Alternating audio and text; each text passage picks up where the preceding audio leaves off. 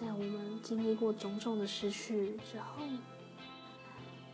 我们越来越难感受到真正没有压力、没有包袱，也不用有任何顾虑的快乐。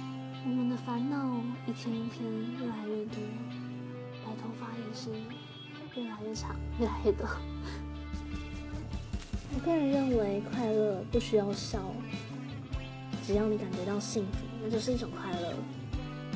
然后，我觉得要快乐，首先你就要把握当下，你要活在当下，你才会感觉到你已经不 care 你过去失去了什么，然后你期待着未来会发生的每一件事情，带给你的每一个挑战。